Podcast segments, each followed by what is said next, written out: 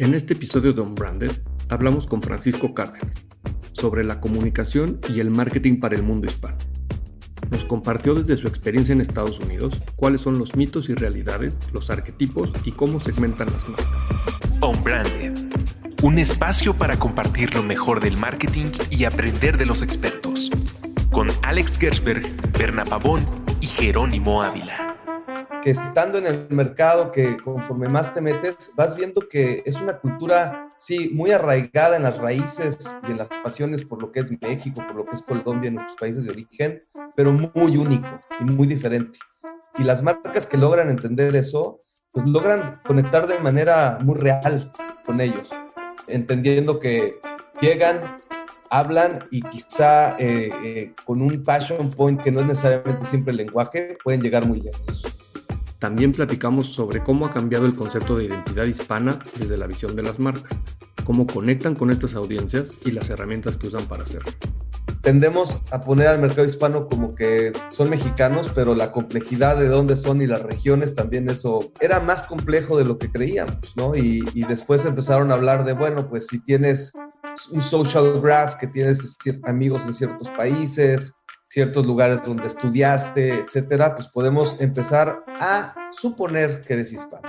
Y, quizá podemos empezar a correr ciertos anuncios y dependiendo de cómo reacciones y tu nivel de engagement, podemos ir creando un profile. Este, bueno, todo eso ya también cambia con todas las, normas de privacidad y demás. Eh, pero no es fácil. Además, nos compartió algunas historias y aprendizajes que tuvo con la campaña de Aboqueros from Mexico, una de las campañas más exitosas del Super Bowl. El espacio publicitario dentro del Super Bowl es meramente un pretexto para contar una historia más grande. Y lo que pretendemos es tener muy claro la historia que queremos contar cada año. El primer año empezó hablando de origen, de dónde son, de dónde es esta fruta que es de México, y luego hablando de ciertos beneficios, realmente educando al consumidor de que eh, una, el aguacate es de México y solo viene de México y solo el aguacate de México está disponible todo el año, porque el de California tiene una temporada que son tres meses y se acaba el aguacate. Hola a todos, bienvenidos a Unbranded, un podcast de marketing. Hoy en un capítulo más vamos a platicar de la comunicación para el mundo hispano. Yo soy Alejandro Beschberg. Y yo soy Jerónimo Ávila y hoy nos acompaña Francisco Cárdenas. Francisco es Head de Estrategia Digital en Lerma, una de las agencias de nueva generación más especializadas en el mercado hispano de Estados Unidos. Es una persona altamente creativa, con un pensamiento estratégico enfocado en ideas y soluciones de negocios digitales, y además tiene muchísima experiencia en el mercado de Estados Unidos, Europa y Latinoamérica. Es creyente de construir experiencias de marca a través de ideas originales e innovadoras. Francisco, bienvenido a Branded. Me da mucho gusto tenerte el día de hoy aquí y con un tema que tanto me apasiona como el del mundo hispano. Bienvenido. Jerónimo, muchas gracias. Alejandro, muchas gracias por tenerme. Encantados. Oye, me gustaría comenzar este episodio pidiéndote una introducción que nos ayude a dimensionar el tema del día de hoy. Y me gustaría preguntarte, ¿de qué tamaño es el mercado hispano en Estados Unidos? ¿Cuántas personas estamos hablando? ¿Cómo es su poder adquisitivo? Cuéntanos un poquito más. Bueno, eh, primero que nada, disculparme en caso de que haya pochismos en este Bienvenido al este Spanglish a este episodio. de repente van a salir, ¿no? Este, no, el mercado, el mercado hispano es enorme. Este, los datos del, los datos del censo creo que acaban de salir, pero creo que estamos cerca de los 60 millones de hispanos en Estados Unidos. Creo que el poder adquisitivo en donde está ahora llega ya al trillón. Estamos hablando de, creo que el poder adquisitivo del hispano en Estados Unidos es, es más que el de México hoy en día. Entonces es un mercado que suele ser muy atractivo para las marcas, un mercado que si bien no se le percibía como uno sofisticado, hoy en día empieza a tener ciertos toques de sofisticación en torno a, lo que consumen y la complejidad de lo que es, ¿no? Entonces es un mercado muy atractivo para las marcas y un mercado que crece rápidamente, inclusive para los temas de las elecciones se vuelve cada vez más atractivo, como, como muchos ya sabrán. Y yo creo que también culturalmente cada vez son más relevantes para los Estados Unidos como esta cultura hispana muy mexicana, ¿no? Siendo los mexicanos dentro del mundo hispano los que tienen mayoría dentro de esta minoría. Y también creo que lo que está pasando es, como dices tú, ahora tienen un poder adquisitivo que ya empieza a ser relevante y que las marcas cada vez los empiezan a voltear mucho más. Y también me llama la atención de repente saber que en Los Ángeles hay más mexicanos que en cualquier otra ciudad en el mundo después de la Ciudad de México. Entonces a veces tampoco dimensionamos como, como dices en el número, que pues de repente ya 60 millones de esos, un buen cacho son mexicanos o hispanos que vienen de distintos lugares de Latinoamérica y que pues también empiezan a ver una necesidad en términos de marketing y de comunicación y oportunidades de negocios grandísimas y que las marcas de repente pues ahora han enfocado mucho su interés más que nunca, ¿no? Siento que llevamos muchos años hablando del, mundo hispano y de que hay que atacarlos y que es una gran oportunidad, pero apenas hoy yo veo que las marcas van ahora sí en serio por ese mercado. Sí, sí, o sea, creo que muchas marcas se están dando cuenta, creo que hay todavía mucho trabajo por hacer. Creo que desde fuera vemos más, más, la oportunidad hacia adentro, pero cuando nos sentamos realmente a hablar con los líderes de marketing en Estados Unidos, todavía hay mucho trabajo por hacer. La oportunidad está ahí, como tú bien dices, Jero, pero creo que la prioridad a nivel de, de, de budgets, de enfatizar los mensajes, no está ahí al 100%. Y, y, es una mezcla de cosas. También creo que está el debate de, bueno, pues si estos hispanos, a pesar, como tú dices tú, el mercado de Los Ángeles siendo tan grande, bueno, pues cuántos hablan español, les estoy pegando con el mismo mensaje a todos, este, hay eficiencia. Entonces, al final del día, el tiro por escopetazo versus el de francotirador, a veces eh, hay un gran debate en ese sentido, ¿no?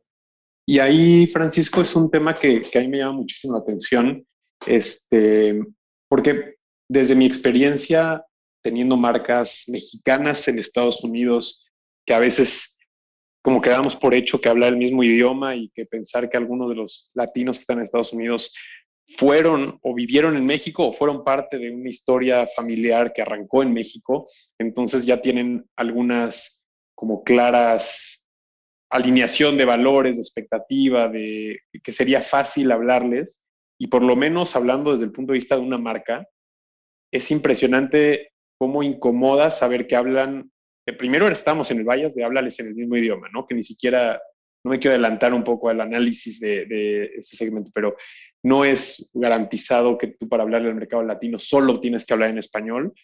Y, después darte cuenta que hablarle al mercado latino en Estados Unidos, siendo mexicano y entendiendo el mercado mexicano, no es en lo absoluto una herramienta positiva. De hecho, las experiencias que tuvimos cuando el input para hablarle a latinos en Estados Unidos venía de gente que lideraba marcas mexicanas en México, era completamente misleading, era completamente dando por hecho cosas que aquí en, en, México son una realidad y que cuando las llevas al mercado americano caes en clichés o al revés, ¿no? Como pudiera ser un 5 de mayo versus un Día de Muertos, que luego lo puedes tropicalizar allá y parece más un Halloween que un Día de Muertos, pero tiene el interés de, de, conectar con Coco, por ejemplo, que sí es como muy gringo, pero, pero con las raíces y las bases de México. Entonces, creo que para dimensionar el tamaño, tú ya nos hablaste un poquito del, del tamaño de esa audiencia y del impacto que tiene también en, en, poder adquisitivo.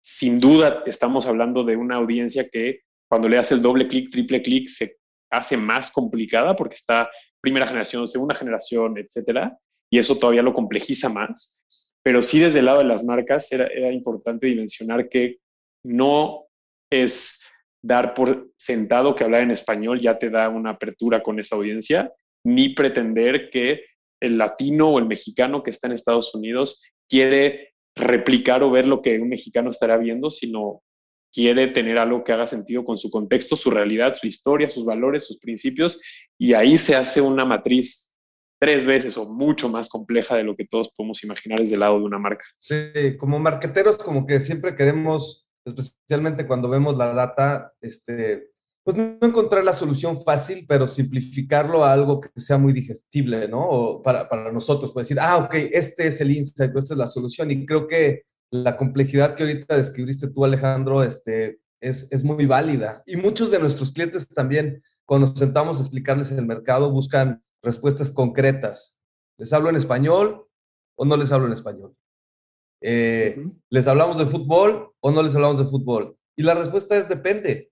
Este, este, todas son herramientas de conexión. ahorita que hablabas de lo de cuando llegan las marcas a Estados Unidos, tengo una historia personal que me ha sucedido varias veces, que, que nace del estereotipo, que amigos míos mexicanos cuando vienen y ven a alguien que parece hispano en la calle y le hablan en español y les contestan, y esa persona les contesta a ellos en inglés, este, un poco se ofenden, dice, ¿a poco no hablas español? Y, creo que ahí es un ejemplo perfecto de la ruptura de no entender el mercado en Estados Unidos, de no entender por lo que ha pasado el hispano en Estados Unidos, por lo que han tenido que pasar sus papás y sus abuelos de primera, segunda o tercera generación, en donde quizá muchos de estos eh, individuos que viven, que son hispanos, orgullosamente, que siguen amando a México tanto como Estados Unidos, este, quizá no hablan español tanto como nosotros pensaríamos o quisieran hablar español, porque quizá al crecer en un esfuerzo de sus padres por querer que se volvieran parte de la cultura, de, que, se pudieran meter dentro del círculo de, de Estados Unidos, les decían, no hables español, no puedes hablar, quiero que hables inglés. Inclusive los padres no hablando inglés. Entonces, estas son ciertas cositas que estando en el mercado, que conforme más te metes, vas viendo que es una cultura, sí, muy arraigada en las raíces y, en las pasiones por lo que es México, por lo que es Colombia, nuestros países de origen, pero muy único y muy diferente. Y las marcas que logran entender eso, pues logran conectar de manera muy real con ellos, eh, entendiendo que pues llegan, hablan y quizá con un passion point que no es necesariamente siempre el lenguaje, pueden llegar muy lejos. Y Francisco, me, me llama mucho la atención lo que dices porque creo que la audiencia a la que nosotros buscamos hablarle en este, en este podcast es eh, gente que ya domina o está estudiando o está cerca del mundo del marketing y que también nos demos cuenta que nosotros como marketeros tenemos algunos vallas peligrosos, por ejemplo, desde un punto de vista de conocimiento del consumidor. Podrán haber algunas personas que digan, oye, pero lo que estás diciendo tú, Francisco, en términos de su historia, su realidad, su pasado, pues a veces podríamos estarlo demeritando por decir, oye, yo lo único que quiero es venderle una chela a un latino, ¿no? Solo le quiero vender un producto de un restaurante de comida rápida o ropa, etcétera. Pero desde un punto de vista del entendimiento de audiencias y a quién le estás hablando y, conectar con sus valores, sus principios y lo que le interesa, no necesariamente tienes que irte tan profundo en decir tú que tus papás llegaron a Estados Unidos de tal forma, por tal razón, con tal, hay orgullo, no hay orgullo, pero es que se sientan identificados y para que exista la identificación y esa empatía, tienes que saber desde qué ángulo hablarles, porque a veces creo que como marqueteros estamos acostumbrados a decir, no, espérate, su pasado puede ser muy tormentoso antes de llegar a Estados Unidos, ¿no? Eh, no entremos ahí, yo solo le quiero decir que compre la sudadera más eh, este, calientita para el invierno. Bueno, pero hay que entender a quién le estás hablando, por qué, y en, en, una audiencia tan específica y, sabiendo tanto por qué quieres hablarle a ellos, vale mucho la pena profundizar y, llevarlo a un nivel de, entendimiento más granular, porque si no caes en los clichés de los clichés, que es le hablo en español, le digo, me recuerda eh, cuando estaba con mi abuelita en tal lugar, los sabores de, México y es más de lo mismo, pero llevado a todas las industrias, ¿no? Entonces creo que eh, lo que dices es interesante porque a veces nosotros en el mundo del marketing caemos en la trampa rápida de decir, este, sí, sí, sí, tiene su vida personal, tiene su, su, realidad, pero nosotros solo le queremos vender algo y, entender por qué lo quiere comprar, ¿no? Pero va mucho más, va mucho más profundo y con un montón de, de variables que te tienen que además dar un valor agregado porque pues es un mundo cada vez más competitivo donde no solamente porque tengas un comercial en español vas a llamar a una audiencia que latina, ¿no? Totalmente de acuerdo. Eh, creo que mucho la, la, agencia Lerma donde, donde estamos, pues intenta o nace de esa verdad, ¿no? De decir, pues, pues no, realmente no todo el mundo habla español y no todos los clientes quieren hablar solamente en español para conectar con esta audiencia. Este, creo que hay subculturas que inclusive poniéndolas en el contexto de Estados Unidos, se esparcen todavía más fuerte. Hablábamos ahorita antes del podcast, creo que mencionabas Coco, ¿no? Este, que es un poco el Día de los Muertos. El Día de los Muertos, pues yo creciendo en México, pues sí, este, alguna vez fui con toda mi familia a Pátzcuaro y lo vivimos, increíble, pero volvía yo a la Ciudad de México y no era tan arraigado ese festejo del Día de los Muertos, en la Ciudad de México inclusive. Este, eh, pero ahora es, o sea, todas mis sobrinas en México y aquí, todos ponen su, su altar, ¿no? Es una cosa que culturalmente, cuando se empató y chocó con la cultura americana y se magnificó y se amplificó, obviamente hay más medios y, y que está YouTube y, varios eh, eh, puntos de, para consumir eh, este tipo de contenidos, este, pues se ha adoptado fuertísimo, ¿no? A mí me llama mucho la atención cómo el cine ha ayudado mucho en eso, en, ese tipo de tradiciones. Y, por ejemplo, el, el, como el parade que, que se ve en, en, una de las películas de James Bond, que incluso es en el Zócalo, pues pareciera que eso era realidad y que ese, eh, y que ese festival existía y luego lo tuvo que hacer el gobierno de la Ciudad de México a raíz de que salió en la película y vio la oportunidad. Entonces, también es como curioso estudiar, ¿no? Cómo esas vaivenes de la cultura cruzan la frontera y de repente hasta pasa mucho en la cocina, ¿no? De repente hay, acabo de estar en Los Ángeles y, y hablábamos de cómo los tacos tienen comino, que es una especie que no cocinarías en México tan común, pero que es muy común en Los Ángeles en los tacos, y luego eso se pone de moda en la Condesa o en la Roma, en un restaurante este, más de avanzada, ¿no? Y pareciera una innovación de un chef, eh, pero no, eso pasa en las calles en Los Ángeles. Entonces creo que es muy interesante cómo también la cultura va y viene y como dices tú, se va amplificando. Yo creo que el 5 de mayo, como decías hace rato, es otra de esas curiosidades que de repente amigos míos americanos me, me felicitan el 5 de mayo y yo, ¿de qué me estás felicitando? y no sé ni por qué te felicitan, ¿no? no sé ni por qué. Eh, entonces, pues es como curioso, ¿no? Y las marcas, pues que estamos muy acostumbrados en la comunicación a subirnos a esas temporalidades, pues de repente, pues no empata la realidad con la percepción o con lo que tenemos como de, de paradigmas, ¿no? Y creo que ahí es muy importante como si quieres ir a este mercado, pues estudiar esas cosas, como dice Alex, con un poquito más de profundidad, porque hay muchas cosas allá atrás que de repente te podrían eh, direccionar hacia una estrategia equivocada.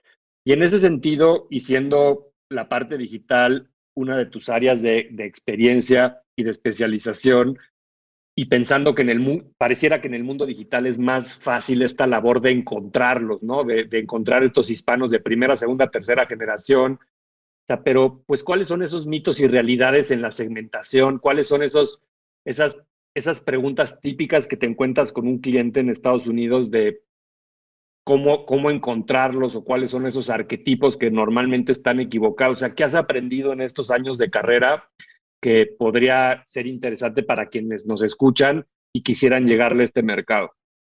Sí, bueno, es partiendo de la base que es un reto, ¿no? O sea, eh, habiendo estado en este mercado en donde empecé, empecé yo del lado creativo y, empezamos muy fácil. Había televisión, había print y había radio. Y, y, lo que corrías, lo corrías en Univisión, lo corrías en lenguaje y podías estar seguro que, la mayoría del trabajo que estás haciendo le estás pegando a alguien que está consumiendo esos canales. Este, después de los años vuelvo a Estados Unidos otra vez, pero ya existe Facebook, YouTube está todo lo que da, se está lanzando Snapchat, está Instagram, y la gran pregunta es, dentro de este mar de plataformas y de diferentes contenidos que no necesariamente están definidos por lenguaje o inclusive por por tópicos, o sea, por tópicos específicos, ¿cómo es que puedo yo encontrar a, los hispanos? ¿Qué es lo que define? Y esto está hablando más o menos del 2012. Y muchas de las respuestas de, un Facebook y demás seguía siendo pues, por el lenguaje.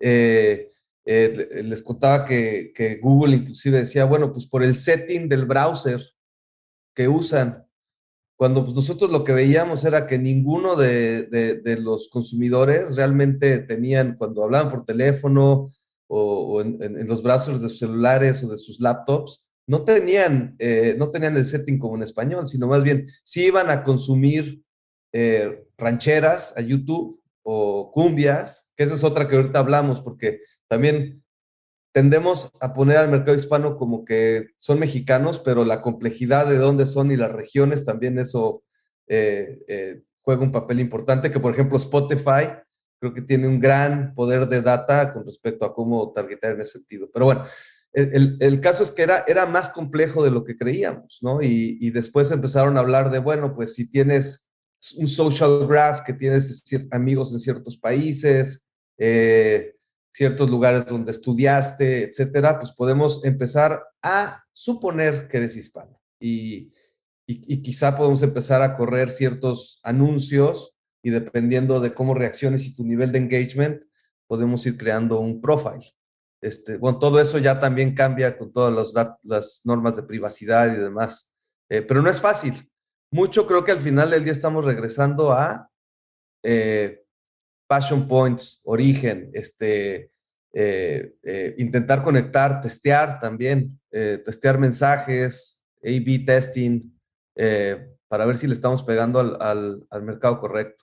Cosas como también unskippable también no te permiten este, realmente llegar al punto de decir, bueno, sí, le estoy, sí, mi mensaje está, está tocando fibras con, ese mercado. Y hay algo, Francisco, que tú mencionaste ahorita en términos de la música, que más allá de solo irnos por el tema de la música, pero creo que el radar cultural siempre nos va a ayudar un poco a ser una guía en, en esta toma de decisiones, porque creo que, Jero, lo decías en el cine, pero creo que todas las expresiones culturales eh, son lo que pusieron, por así decir, a, un México más de moda en los últimos años, ¿no? Creo que hay componentes como Coco, eh, hay componentes como James Bond, pero también hay un momento cultural en donde este, a mí, por ejemplo, no me deja de sorprender la conexión de la banda MS con Snoop Dogg, estando en los festivales más, este, este, más importantes de Estados Unidos, ¿no? Entonces, eh, te das cuenta que hay una conexión muy, muy poderosa cuando te encuentras a, a, estos dos géneros, en donde es banda regional mexicana, hip hop de Estados Unidos, este, más, más gringo imposible, ¿no? Nuestro amigo Snoop, sí. pero, pero esa conexión generando un orgullo que, que te da un poquito de, de, los dos mundos. Y creo que algo que hay que, interes, que hay que analizar y es interesante es la gente que está en ese mundo de estar un poquito en el sweet spot entre vivir en Estados Unidos, pero estar orgullosamente eh, siendo parte de las raíces mexicanas, es que se vale, y a veces lo juzgamos mucho, pero se vale tener lo mejor de dos mundos.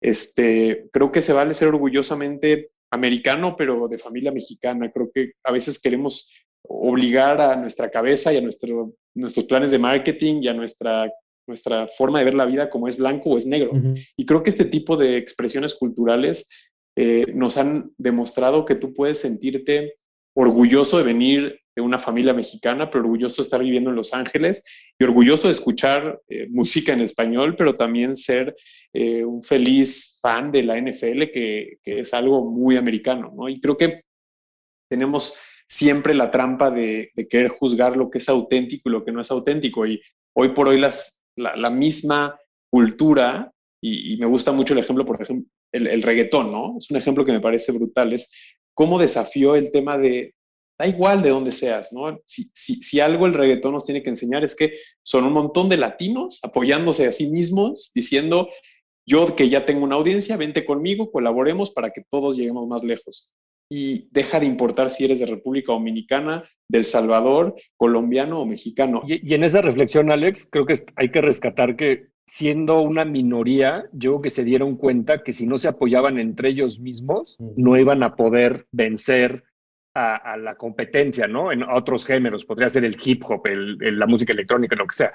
Y yo creo que por eso ese, esa hermandad que de repente hay en los latinos y de hacer los crossovers revolucionó la música, ¿no? Y empezó en el reggaetón, pero luego empezaron a invitar a este, artistas más de pop, ¿no? Eh, a Justin Bieber, a, a cosas de esas, y, y, empezaron también esos otros artistas americanos a querer conectar con las audiencias y hacer los crossovers para ellos tener esa audiencia, no al revés.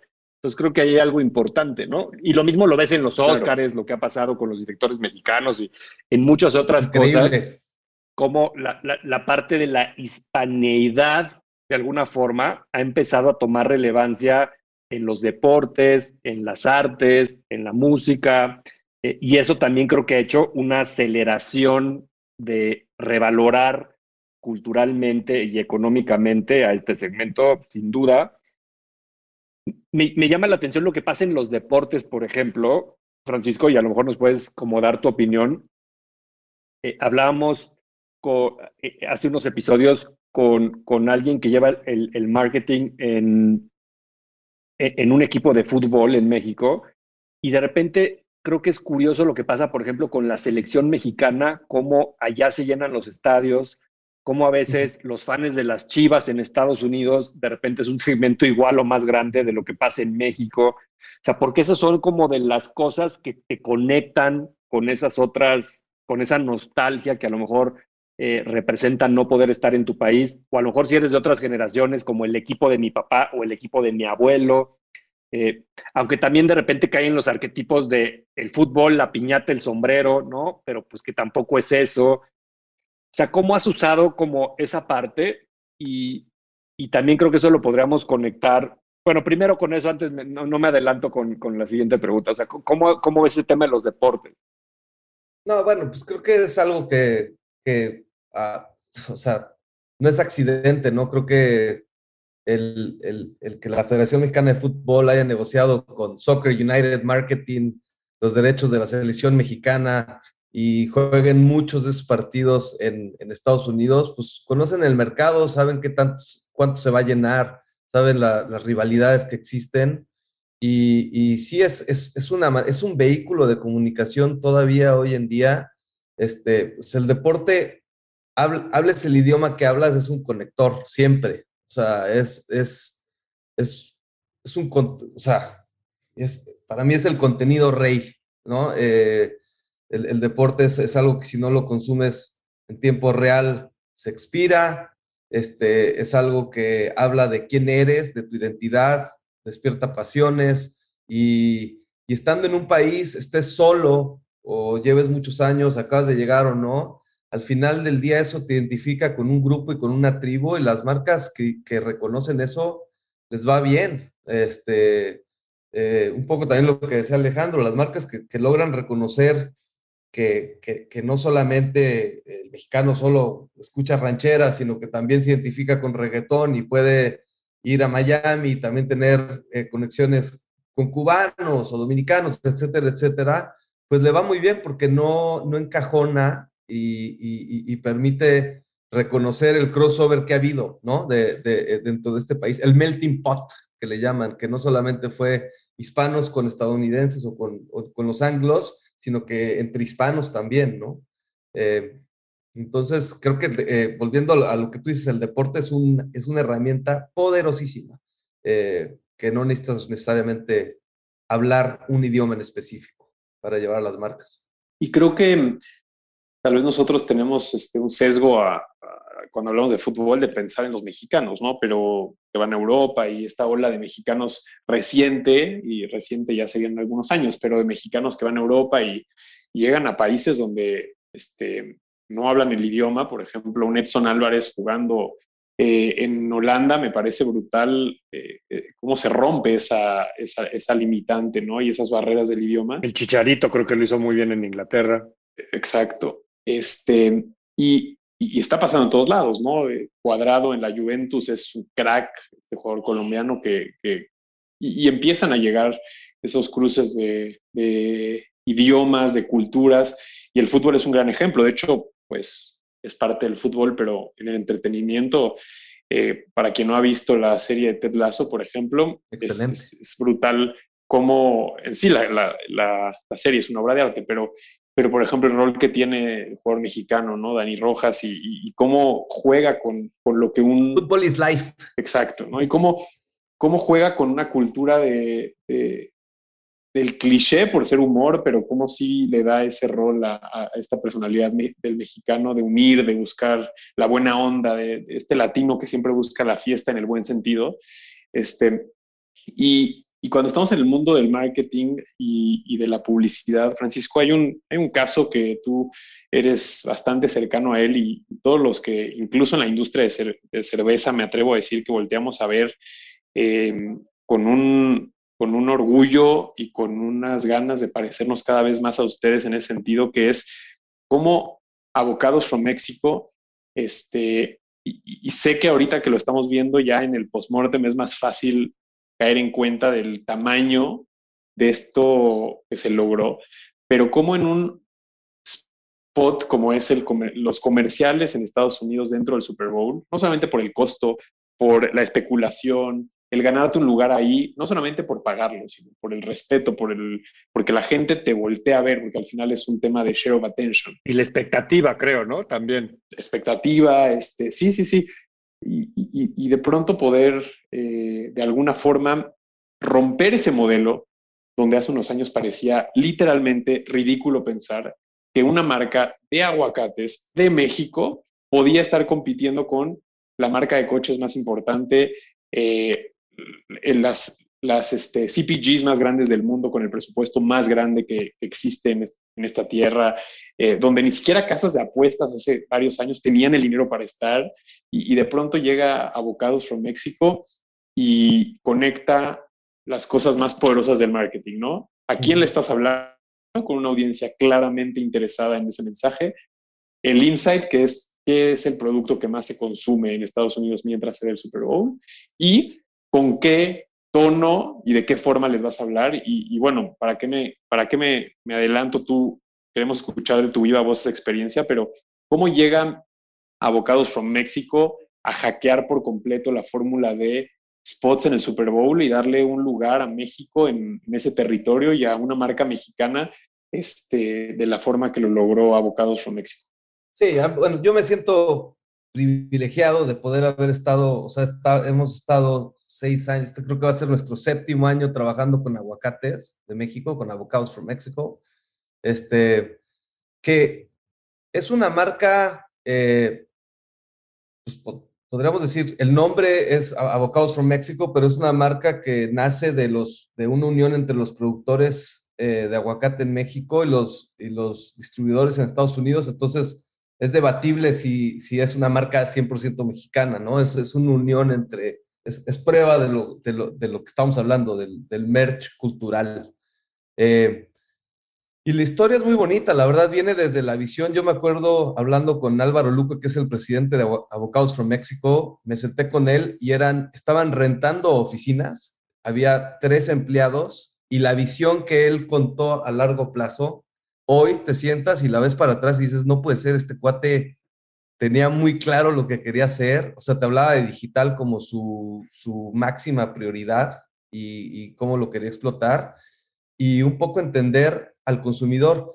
Eh, aguacates de Avocados from México no, no, no tienen necesariamente como prioridad el mercado hispano, sino ellos entran al mercado, lo que llaman el general market, y nosotros siendo una agencia omnicultural, o tenemos la filosofía esta de, de que puedes pasar de ser 100% mexicano a 100% eh, americano en cualquier momento de tu vida, hasta en una conversación. Este, pues se nos eligió como, como la agencia eh, Agency of Record eh, en digital. Y, y hemos trabajado con ellos todos estos años para traer las experiencias digitales en una ocasión que él cuando se puso enfrente del board dijo, a ver, todo mundo, otra vez hablando del deporte como conector, pero todo el mundo ve el Super Bowl, les guste el fútbol americano o no les guste como un evento social, si no es por el fútbol, por los anuncios o por lo que tú quieras, ¿no? Por verse con sus amigos, por verte después de Navidad, es la siguiente eh, ocasión en donde te puedes juntar. Y lo que tienen en la mesa es un bowl de guac, de guacamole. Este, ¿Cómo es que no, nosotros no tenemos el derecho de estar en, en, en, en ese evento, ¿no? Y, comprar un spot. Y como lo ve Álvaro, y como lo vemos también nosotros, es el comprar el spot eh, o el espacio publicitario dentro del Super Bowl es meramente un pretexto para contar una historia más grande. Eh, y lo que pretendemos es tener muy claro la historia que queremos contar cada año. El primer año empezó hablando de origen, de dónde son, de dónde es esta fruta que es de México, y luego hablando de ciertos beneficios, realmente educando al consumidor de que eh, una, el aguacate es de México y solo viene de México y solo el aguacate de México está disponible todo el año, porque el de California tiene una temporada que son tres meses y se acaba el aguacate.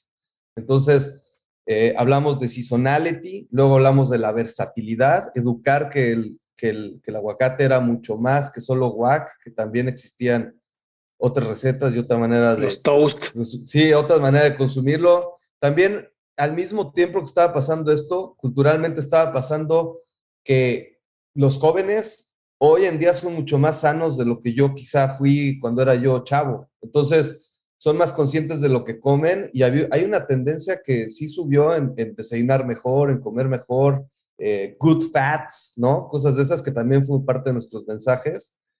Y la prioridad en contar la historia dentro del Super Bowl, que son, ¿no? O sea, el, tiempo que tienes comprado al aire y luego expandir eso a través de medios digitales dos semanas antes, cuatro semanas antes, eh, y poder ganar en la conversación una marca tan chiquita como, como tú dices, contra las cerveceras, contra eh, marcas de autos, marcas que llevan ahí años, eh, pues ha sido una oportunidad para mí que, que, ha sido increíble y para la agencia, y creo que el grupo que lo ha logrado, tanto al lado del cliente como partners y, y todas las agencias involucradas, pues creo que hemos aprendido muchísimo, ¿no? A través de los años en cómo conectar. Y luego también dices, bueno, la gran pregunta, toda esta conversación online, ¿qué diferencia hace? ¿No? Dices, sí, o sea, hay algo de ego, ¿no? Que dices, bueno, pues los, headlines y, ves, ves las lecturas de, de, menciones y demás y dices, sí, ganamos, pero ¿qué? Pero luego ves estudios de mercado en donde habla de purchase consideration, de conocimiento de marca, de lo que estaba a lo que es hoy, y los resultados ahí están. Eh, sigue consumiendo, siguen pagando dos dólares por aguacate, dos cincuenta por aguacate, ¿no? Que ahorita estamos ahorita en, una, en un mensaje de valor, ¿no? Es decir, reconocemos que el aguacate no es barato en Estados Unidos, pero vale la pena. Entonces, el storyline que ha logrado la marca a través de los años, a través de esa propiedad del deporte, eh, creo que ha sido una muy buena, reconociendo que es un producto otra vez aprovechando que el estadounidense ahora es más apto a, ahora sí que mamar un poco eh, lo que viene de otros lugares, como los, el Día de los Muertos, como lo es ciertas cosas culturales, que tienes razón, Jero. James Bond fue de, lo, de la, realmente donde empezó el frenesí por el Day of the Death, ¿no? el Day of the este, Death. sí, esa, esa apertura eh, pues está aprovechando y creo que en ese momento se ha subido a Aguacates de México con una visión muy poderosa realmente de, del presidente de, Aguacates y bueno, eh, y también Ivonne Kinzer, ¿no? Que es nuestra, nuestra cliente del lado digital, eh, que ahora ya lleva todo el área de marketing.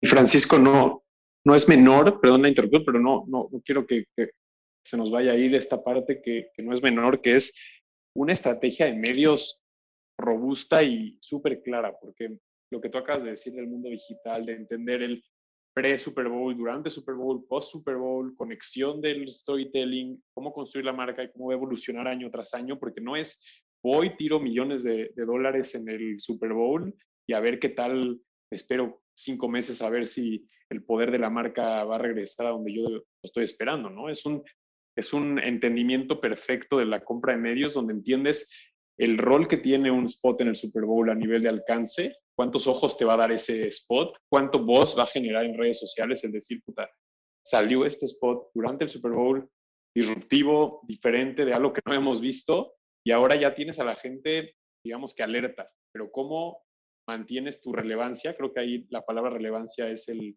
es el name of the game. Y hackearlo, ¿no? O sea, creo que mucho de lo que han hecho o hemos hecho es hackearlo, es realmente, si hay una estrategia de medios fuertísima, pero creo que mucho de, lo que hemos intentado hacer es sembrar eh, the foundation, ¿no? The digital foundation of eh, de influencers, de, de, relaciones que hemos formado a través del tiempo para poder activar todo eso al mismo tiempo, que no cuesta tanto realmente, o sea, hacer un programa de CRM, este, tener las propiedades digitales eh, construidas a través del tiempo, nos ayuda, a tu punto Alejandro, a que esa inversión de medios quizás se vea muy fuerte por lo que aparenta ser un costo de un spot en Super Bowl, que sí lo es, pero luego nos permite ser muy eficientes en compras digitales en otras plataformas como Twitter, YouTube, este, eh, lo que invertimos con los influencers, etcétera, etcétera. Que a veces, y yo que ese, ese es un gran punto de cuando ves el,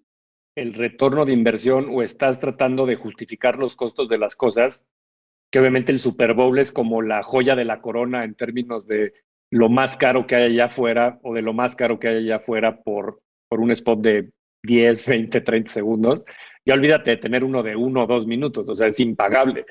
Pero creo que está padre con todo esto que hablamos de la data y de que es muy es un segmento que es difícil en términos de encontrarlo y con todo lo que hoy está pasando de privacidad de datos, como dices, de, de, de, de, seguir a la gente por más tiempo y de forma más precisa, el first party data cada vez toma más relevancia en las estrategias de las empresas. Y en ese sentido, si tú aprovechas un, un, un, un espacio tan masivo como esto y eso te ayuda a recabar información que a lo largo de los meses o del resto del año puedes usar para encontrar con más precisión, puede ser que el retorno de esa inversión esté en esos meses subsecuentes de cómo usaste esa data que en el momento mismo, ¿no? Y entonces ahí es donde en la parte de compra de medios tenemos que empezar a tener una visión mucho más transversal de, del antes y el después y conecto también con esta otra observación que he visto en el Super Bowl, yo sin ser muy fan del americano, pero sí estudioso de los comerciales desde hace muchos años. Antes, digamos hace 5 o 10 años, hablabas de los comerciales del Super Bowl después del Super Bowl. Y, era como secreto de Estado qué carajos va a ser Doritos este año o cualquiera de estas marcas, Pepsi, etcétera. El lunes, ¿no? Sí, sí, y hoy es al revés, hablas de los comerciales del Super Bowl antes del Super Bowl, ¿no? Eh, y es una estrategia más como al Apple de filtrar cosas y eso genera el buzz en la prensa antes de que sea la revelación del nuevo iPhone. Siento que eso ha pasado mucho.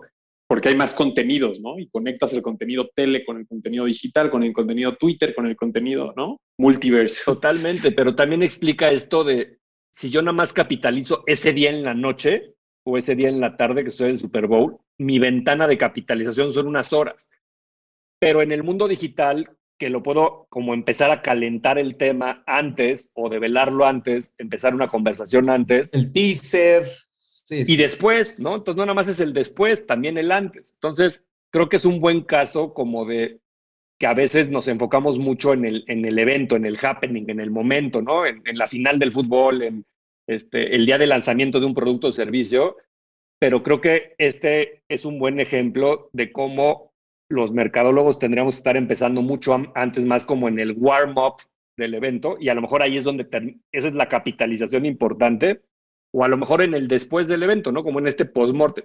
Creo que pasa mucho en los festivales de música, ¿no? Como que las marcas hablan mucho del cartel que viene en el festival, a lo mejor como que suben fotos del festival, pero al día siguiente ya nadie habla del festival, ¿no? Y es como de, mm. esto es algo que cuesta mucho dinero y el resto del año, ¿qué pasa? Entonces, siento que de repente ahí hay una oportunidad grande de usar el mundo digital en esto, ¿no? Totalmente. Y es contenido, es contenido, ¿no? Que le puede sacar más millaje, ¿no? A, esos contenidos. Y sí, son playbooks ya, o sea, un poco muchos de estos, este, el, el, si te fijas, hay tendencias, ¿no? Yo, lo que yo, lo que nosotros llamábamos en el 2015 los tweet skits, ¿no? O sea, vamos a, a hacer con marcas unos skits de conversaciones pues ya ahora son de cajón, todo el mundo los hace, se hablan las marcas, ¿no? Un día antes. A ver, o sea, ¿qué vamos a decir? Tú me contestas, o sea, eso los tweet kits ya existen. Que son los crossovers de los reggaetoneros que hablábamos, ¿no? No es diferente. Totalmente. Eh, el, el, release de los teasers también. Todo esto también, pues gracias a la tecnología y las plataformas que hay, ¿no? Antes, pues cuando estábamos chavos, sí, el lunes hablabas del Super Bowl porque lo veías en la tele y ya no había más, ¿no?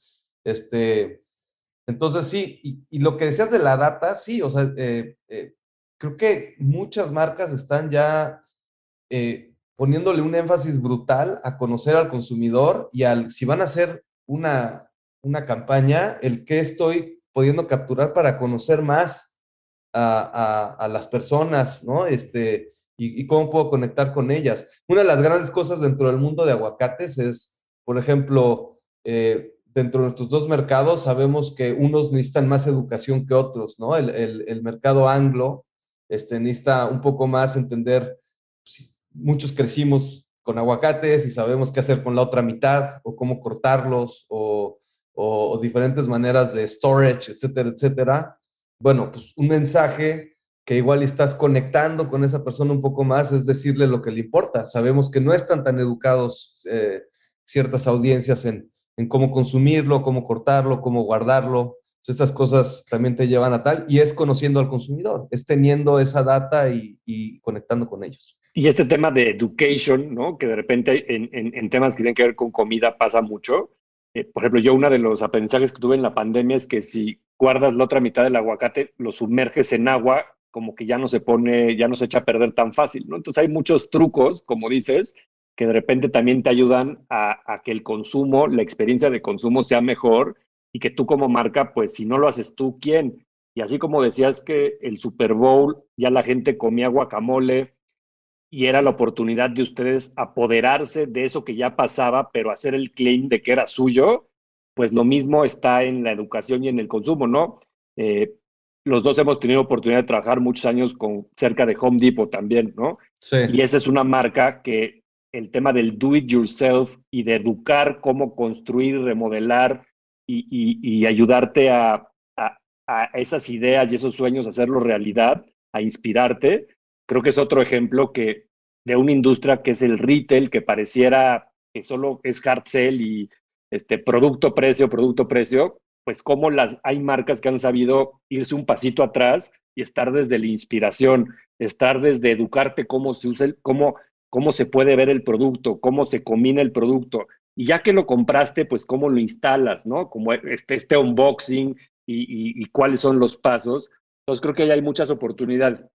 Y yo quisiera cerrar un poco el episodio y, este tema de, del caso de éxito de, de Aboqueros from Mexico con este tema de, de, Sonic Brand y del jingle, que creo que ha sido parte, es, como uno de esos ingredientes que han estado ahí en esa ecuación, pero que eh, en este podcast siempre interesados por el mundo del audio, ¿no? Eh, creo que es un gran ejemplo de cómo una marca usa el audio para diferenciarse en algo tan competitivo como el Super Bowl, ¿no? Y creo que ese ha sido otro de los éxitos, de una de las muchas cosas que ha hecho que esta campaña sea exitosa. Cuéntanos un poquito más de eso. Yo he visto que hasta en la cultura hay niños que cantan el jingle, ¿no? Y yo creo que cuando logras eso, te das cuenta que que algo hiciste bien en el camino, ¿no? Sí, no, el año pasado, eh, bueno, el año pasado no tuvimos spot en el Super Bowl, que fue algo que se decidió inclusive antes de la pandemia. Dijimos, no, no sé si, o sea, por varias razones, este, y eh, tuvimos presencia, hicimos una campaña, pero sin spot en el Super Bowl, y justo hubo un trend en TikTok basado en el, el jingle de, de, de Avocados from Mexico, pues la gente jugaba con él y pues ahí nos subimos y estuvimos haciendo algunas cosas. Pero sí, el, el, el poder que tiene Sonic Branding, y creo que acaba de salir un, bueno, acaba hace unos, meses un muy buen estudio de qué marcas lo están haciendo bien y el rol que juega, es algo que un poco era como un arte olvidado, ¿no? Hasta, hasta dentro del mundo creativo, hasta había hasta burla, ¿no? Del jingle, ¿quién va a hacer un jingle, ¿no? Y, y, te ves hoy en día con, con Abocados de México, tú lo mencionaste, o sea, en, en Estados Unidos, niñitos que quizá jamás han comido aguacate, este, de repente escuchan el Avocados from Mexico y te lo cantan. Este, es algo que se pega, que genera curiosidad y que pues, para la marca de Avocados from Mexico ha generado consistencia a través de, de, de, del tiempo que ha existido no importa de cómo hemos contado la historia, no importa si estamos hablando de origen, de seasonality, de availability, este, el, el, el Sonic branding que ha tenido, inclusive ahorita estamos un poco cambiando ciertos eh, tonos de, colores y demás, y eso es lo que pues, realmente lo mantiene consistente. Eh, además, el poder de audio, creo que ustedes también ya lo han hablado en, en, en sus episodios, es algo que no te, it's less compromising, ¿no? O sea, no te compromete tanto todos tus sentidos, sino que realmente puedes estar distraído haciendo otras cosas y conectas y, y, eso se te queda grabado, ¿no? Y ahora con todos los sistemas de voz en tecnología y demás, también es algo que estamos explorando eh, a nivel de llevar recetas, de cómo el consumidor a veces busca explorar eh, cosas dentro de la cocina, utilizando audio y demás. Entonces, para nosotros tiene un rol importantísimo y creo que cada vez más marcas están eh, virando hacia allá y usarlo como una herramienta eficaz. Y son como esos oldies but goodies, ¿no? Como decías, es como el mail marketing que pareciera así como de los inicios del Internet y que hoy si de repente llegas con una marca o con un cliente y dices, es que hay que hacer mail marketing, te voltean a ver como cara de, este, estás loco, pero pues, en realidad es una de las herramientas, yo creo que más subvaloradas en este 2021 y que se han puesto más de moda, sobre todo por el mundo de los startups, yo creo.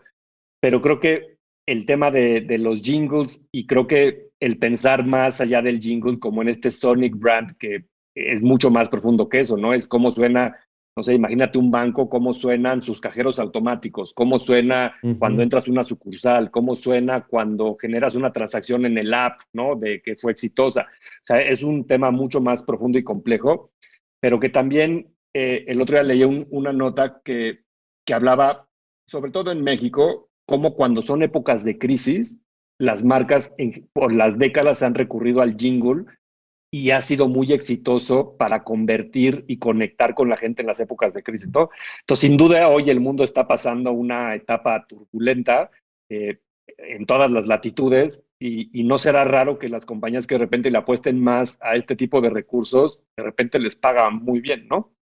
Tengo una teoría bastante interesante sobre el mercado hispano en particular con respecto a la crisis del 2008, en donde siento yo que había, o sea, yo sentí, regresando a México, que México se movió mucho más rápido al mundo digital que por lo menos las agencias hispanas en Estados Unidos.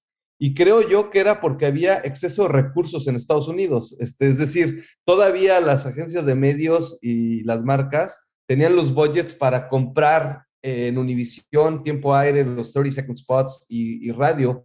Cuando en México pasaron dos cosas, pasó lo de ahí la bronca que hubo con Televisa y en medio de la crisis muchos de los anunciantes dijeron, bueno, ¿qué podemos hacer en digital? Entonces, yo me sentía mucho más avanzado en el 2010, 2011, 2012 que muchos de mis eh, colegas eh, que estaban aquí en, el Hispanic Marketing en esa época, por lo menos en lo que era en digital. Entonces, la crisis a veces sí te ayuda y te ayuda a explorar eh, métodos mucho más efectivos para conectar. No, y te vuelve más creativo en lograr cosas más ambiciosas con menos recursos, ¿no? Entonces creo que a veces la escasez es, es como un factor que te esquina a tener que ser más agresivo, disruptivo, eh, para lograr lo que, se, lo que hace falta.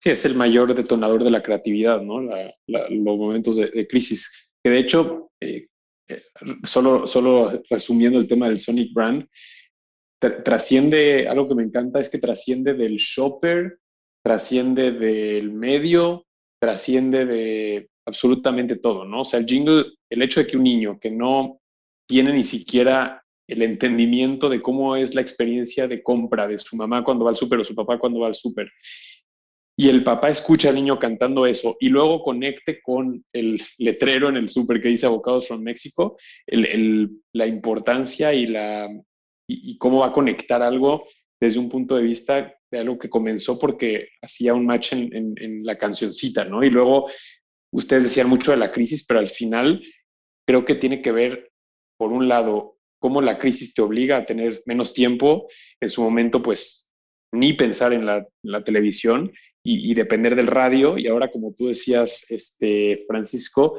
cómo incluso en el mundo digital, pues sabemos que de repente cuando quieres captar la atención tienes 5 segundos, 10 segundos para ir con algo directo to the point y a veces si no logras que sea lo sticky enough, este, pues entonces nadie te va, nadie te va a recordar, ¿no? Tenemos una cantidad de impactos diarios que, que hacer que algo se quede, tenemos que, que, apoyarlo con algo, ¿no? Entonces, eh, pues nada, al final creo que es un capítulo muy, muy completo. Te agradecemos muchísimo, muchísimo, Francisco, porque empezamos a hablar de reggaetón, hip hop, la banda MS, el aguacate, el Super Bowl y los medios digitales, creo que nos llevó por un, por un camino súper interesante y, creo que nos deja varias lecciones en términos de, de, no subestimar las audiencias, no subestimar lo importante que puede ser para, para las audiencias, en este caso los latinos en Estados Unidos, pero aplica lo mismo, ¿no? Para cualquier tipo de, de audiencia que queremos hablarles, ser relevantes y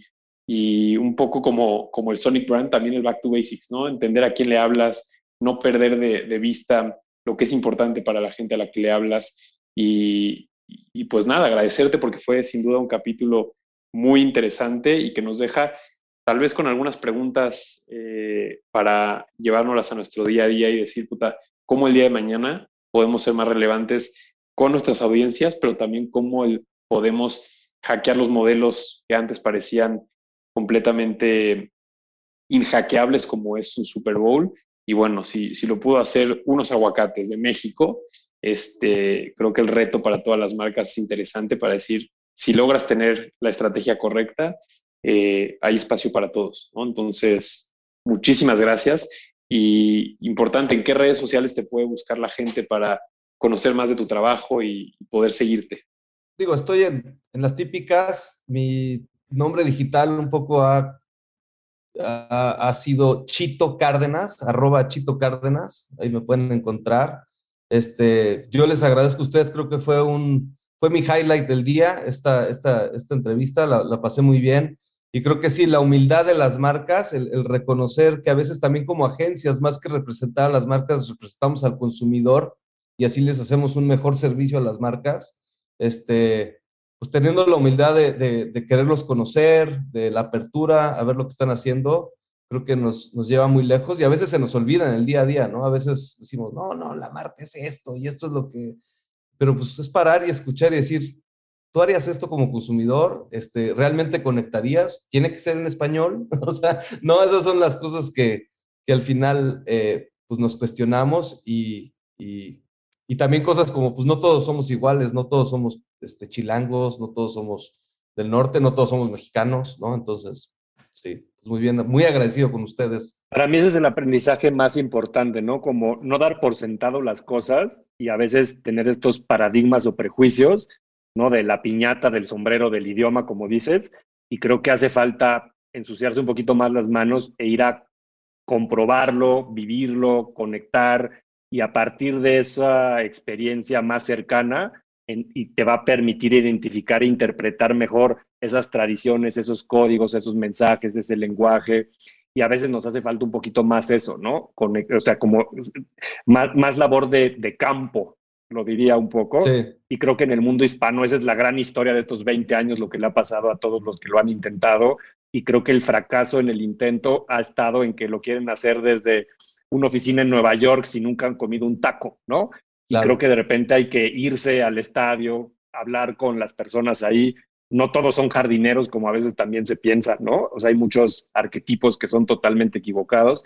Y pues nada, Francisco, agradecerte. Eh, Gracias por tu tiempo. Ha sido una plática muy enriquecedora para mí, estoy seguro que para Alex también, y convencido para que quien nos escuche y haya llegado a esta parte del episodio no será diferente. Perdón que te interrumpa, pero quería también hacer el cross-sell de, de, cuando me preguntas dónde estamos y teniendo ustedes on branded, eh, también en Lerma tenemos Loud and Clear, que nos pasamos también hablando y retando estas cosas de cómo hacer mejor publicidad, qué, qué, es lo que esperan los clientes, qué es lo que esperan los consumidores, así que igualmente me encantaría en algún momento tenerlos ustedes de invitados, Encantados. por lo, todo lo que tú has logrado, Jero, en México eres un ícono ahí en, en el mundo digital y, y muy respetado y, y, realmente admirable. El día que sea, pues búsquenlo. Sin duda ahí también encontrarán que nos escuchan muchísimo contenido de valor, y, y, la verdad es que este tema del mundo hispano es una especialidad, ¿no? Es, es una maestría sin duda.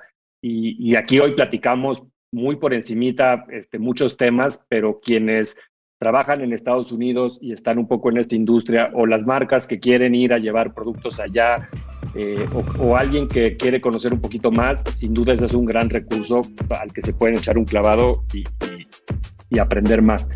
Pues si les gustó este episodio, compártanlo, síganos en Spotify o en, red, en nuestras redes sociales como arroba podcast y nos vemos en el siguiente episodio. Venga, encantado. Nos vemos. Chao. Gracias por escuchar On Branded. Revisa el resto de nuestro catálogo donde seguramente encontrarás otra conversación que será de tu interés.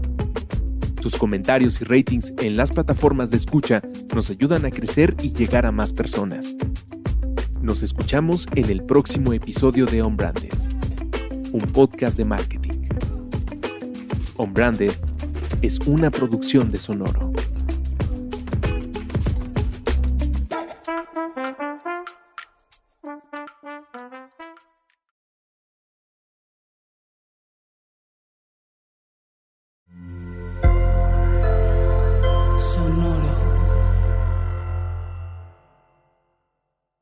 ¿Estás listo para convertir tus mejores ideas en un negocio en línea exitoso? Te presentamos Shopify. Tal vez no lo sabías, pero nuestro podcast More Than Mamis es un negocio y lo empezamos por supuesto para desahogarnos y hablar sobre la maternidad, no para convertirnos en expertas de ventas y del e-commerce. Así que sí, necesitábamos ayuda para vender nuestro merch y poner en marcha nuestra tienda. ¿Y cómo suena con Shopify? Llegó otra venta. Shopify es la plataforma de comercio que está revolucionando millones de negocios en todo el mundo. Ya seas un emprendedor desde tu casa o desde donde sea, Shopify es la única herramienta que necesitas para iniciar, administrar y hacer crecer tu negocio sin dificultades. Con Shopify puedo gestionar pedidos, envíos y pagos desde cualquier lugar, brindándote toda la información y estadísticas de tus ventas al detalle. Regístrate para un periodo de prueba con tan solo un dólar al mes en shopify.com barra sonoro, todo en minúsculas Ve a shopify.com barra sonoro para llevar tu negocio al siguiente nivel. Shopify.com barra sonoro.